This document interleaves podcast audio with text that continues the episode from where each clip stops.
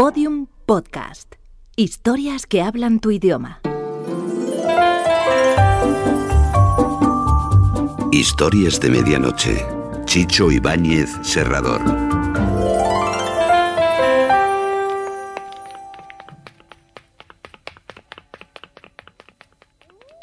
Historias de medianoche.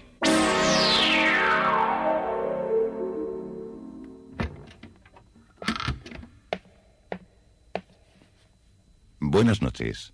La cadena SER les invita desde este momento a entrar en la biblioteca del suspense. Adelante, por favor. Nos está esperando Narciso Ibáñez Serrador.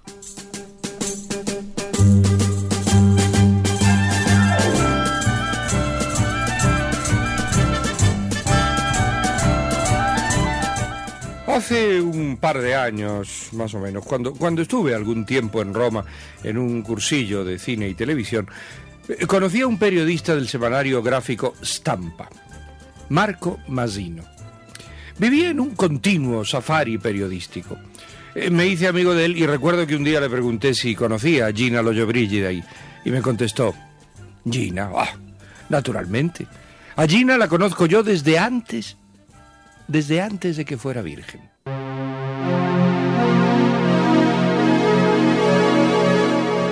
El mejor reportaje. Un guion de Joaquín Amichatis, con la actuación de José María Molinero, Héctor Sturman y Maribel Sánchez.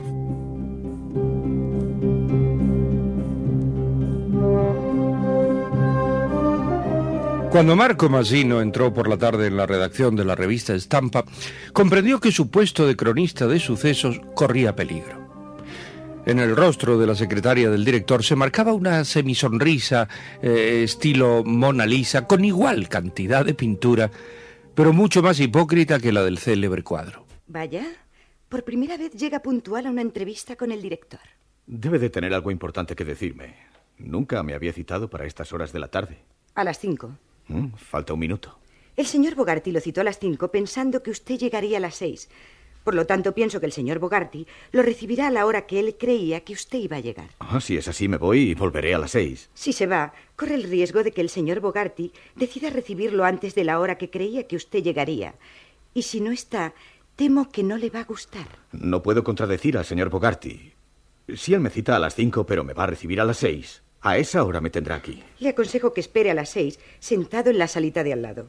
No conviene que llegue atrasado. No, no pienso atrasarme. Si llega a las seis, se atrasará una hora. Y el señor Bogarty dijo que... ¿Sí, señor Bogarty? Estela, cuando llegue el idiota de Marco Masino, hágalo pasar enseguida.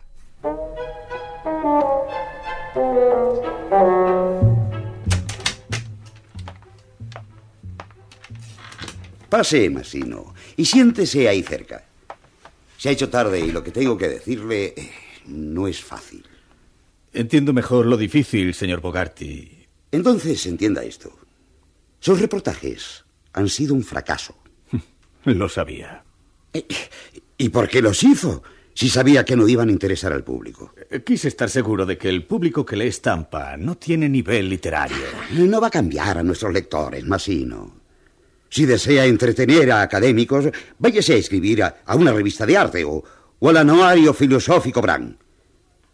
Usted es un reportero policial, un cronista de acción, un escritor para el crimen, un reportero que sude accidente, crimen pasional. La cinta de su máquina debe ser roja. Sus crónicas, perforar a nuestros lectores, impresionarlos. Para eso tiene su cámara Hirosaki. Capta imágenes envueltas en peligro. El último reportaje lo hice dentro de la jaula de leones del zoo.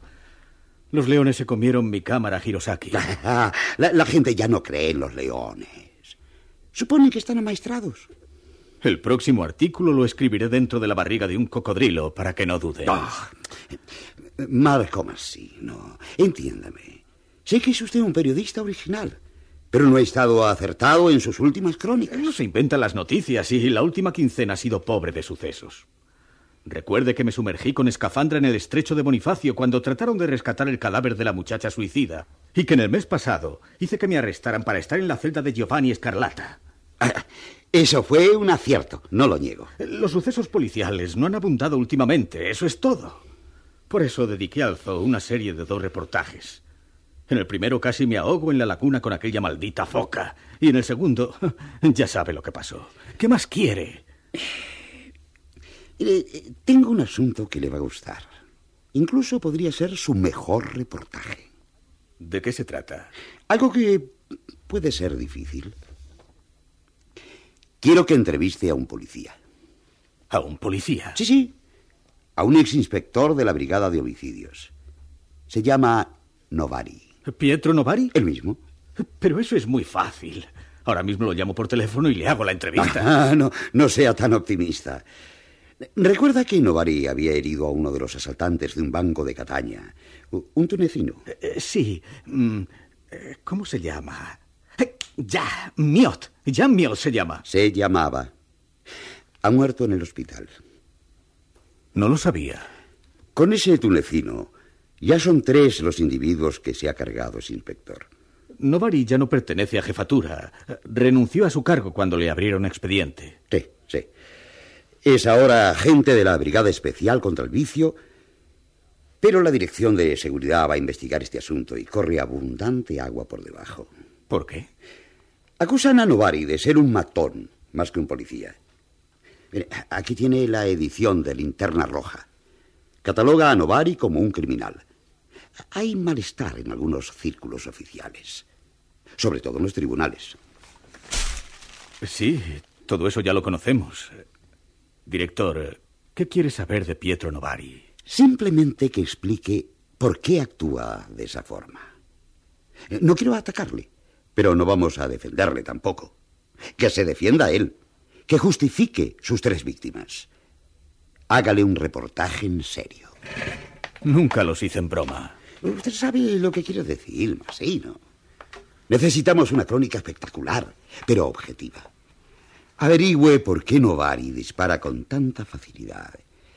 ¿Y qué es lo que siente al hacerlo? ¿Acaso le gustan las películas del oeste?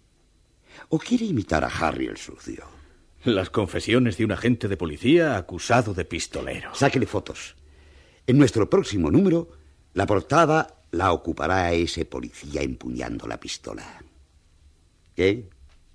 ¿Le gusta la idea? Sí, pero le aseguro que no será mi mejor reportaje.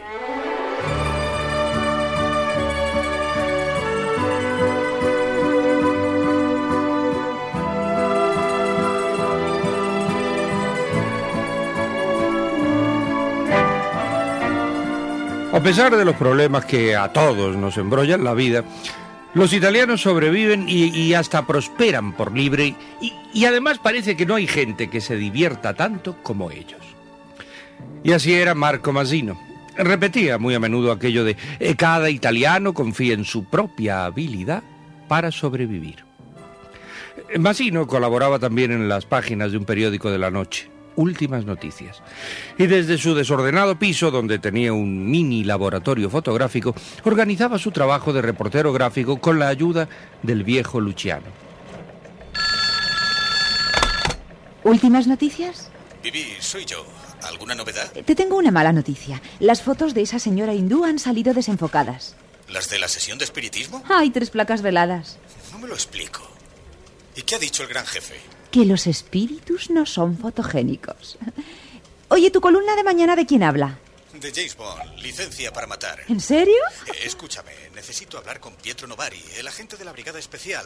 Ese que dispara más rápido que Rambo. A ver, eh, Novari, Novari. Lo encuentras en la central del área contra el vicio de la avenida. No, no, no, no está ahí. Y no ha querido darme su dirección particular por razones de seguridad. ¿Y de quién se protege? De nosotros. La prensa le está acosando y ha preferido hacerse invisible. Si se te ocurre algo, dímelo. Estoy en mi estudio.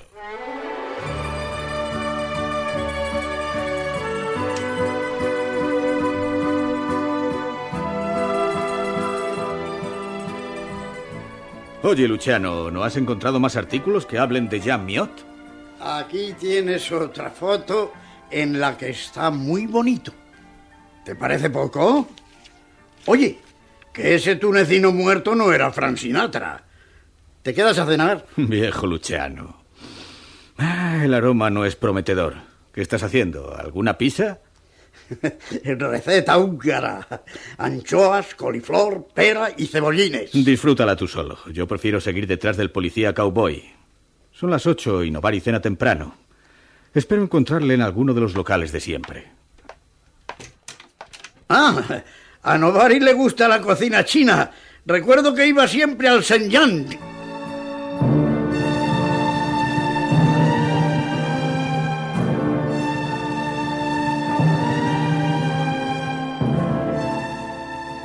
El reportero gráfico Masino eh, cruzaba por el crepúsculo romano a través de un laberinto de calles estrechas, alejándose de la vía Véneto. Inexplicablemente eh, se sintió contento. Él conocía bien aquella tela de araña que empezaba en la plaza de los sátiros y se prolongaba hasta las colinas del sur. Por la noche era cuando se encendían eh, aquellos letreros que sobresalían por encima de las cristaleras de las pizzerías y, y también de las pequeñas tabernas llenas de humo. Al pasar por delante de esos locales, notaba el aire tibio, impregnado con olores de fritos y de salsas. Al final de una calle, un letrero rojo decía Shenyang. El pequeño restaurante chino que frecuentaba el policía Pietro Novari. Estoy buscando un amigo que suele venir por aquí. Detrás de un pequeño mostrador, la cara de un chino de mejillas hinchadas sonrió levemente. ¿Cómo se llama? Novari. Pietro Novari. Eh, Novari. ¿Novari? Ah, no, no, no, no, no, no recordar. Marco Masino sacó de su bolsillo un billete de diez mil liras y doblándolo lo puso sobre el mostrador cerca de las manos del chino. Haga memoria. Mi amigo es agente de policía. ¿Es policía? ¿Es ¿Policía? Eh, no. Marco colocó en el mostrador otros dos billetes. Eh, La cara del chino se animó. Ah, ahora recuerdo.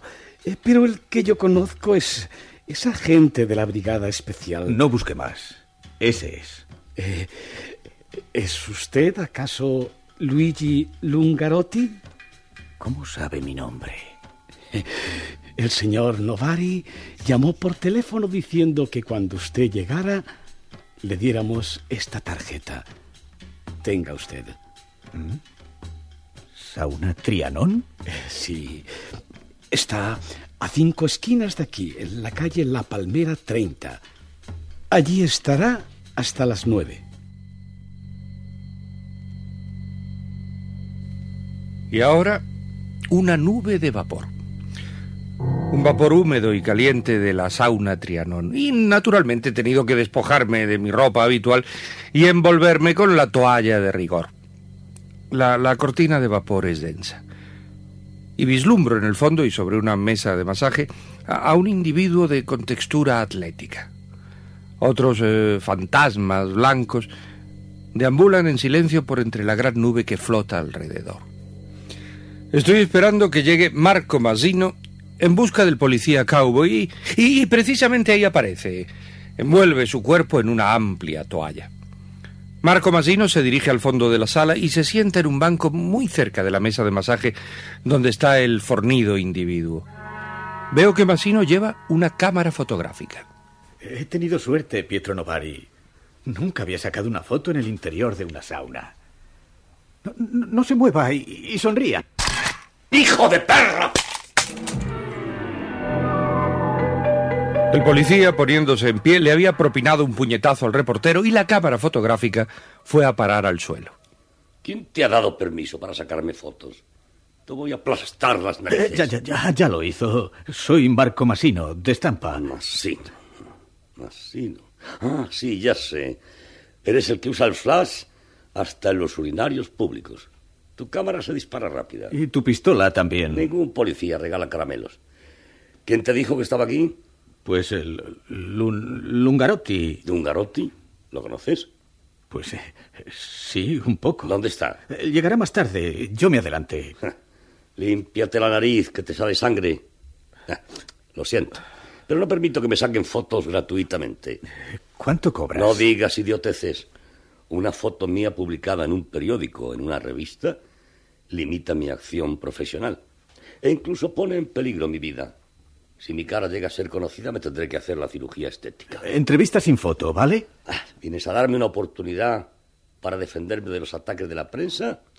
¿O a dedicarme más adjetivos de detective rufián, vaquero policía, o que tengo licencia para matar? Eso dependerá de lo que tú me digas. Bien, ¿qué es lo que quieres saber? ¿Por qué te empeñas en disparar primero y preguntar quién vive después? Y también, ¿por qué mataste a ese tunecino, Jan Miot?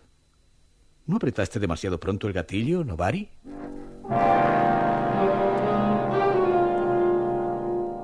Los dos seguían envueltos en toallas blancas y, y, parecían dos senadores de la antigua Roma. Una chica con pantalón corto les ha dejado en la mesa una bandeja con dos vasos de zumo de naranja. Ya no me interesa lo que diga la prensa de mí. ¿Entonces no te importa que falseen los hechos? Simplemente no leo esas revistas ni los periódicos. Yo sí. Estuve leyendo los detalles de tu última acción bélica en Catania. Ese tunecino, Jean Miot, era un hombre casado. Tenía tres hijos. Y en un juicio habría podido sacar como máximo diez años, o seis, con un abogado. Lo mataste. Y te repito la pregunta. ¿No apretaste demasiado pronto el gatillo?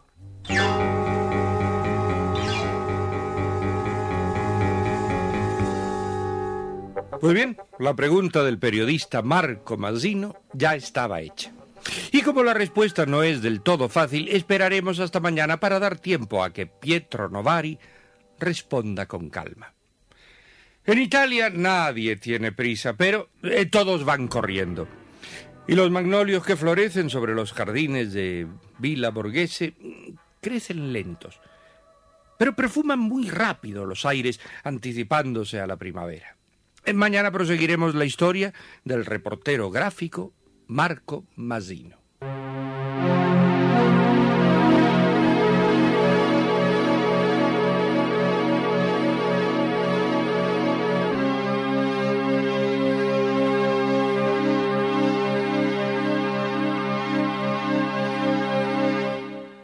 Historias de medianoche. Diariamente de lunes a viernes por la cadena Ser, una selección de relatos con los componentes del suspense y del humor negro presentados por Narciso e Ibáñez Serrador. Y un consejo, si alguna vez entran ustedes en una sauna romana y pierden los pantalones, como me ocurrió a mí aquel día, recuerden al padre Catani, que es un sacerdote de 64 años que dirige el coro de la Catedral de Urbanía y tiene una fábrica de pantalones de mezclilla. Los pantalones Cristóforo, en honor al santo patrono del pueblo. Eh, son económicos y no encogen. Doy fe de ello. Hasta mañana. Historias de medianoche, con mucho suspense. Síguenos en Twitter, arroba podiumpodcast y en facebook.com barra podiumpodcast.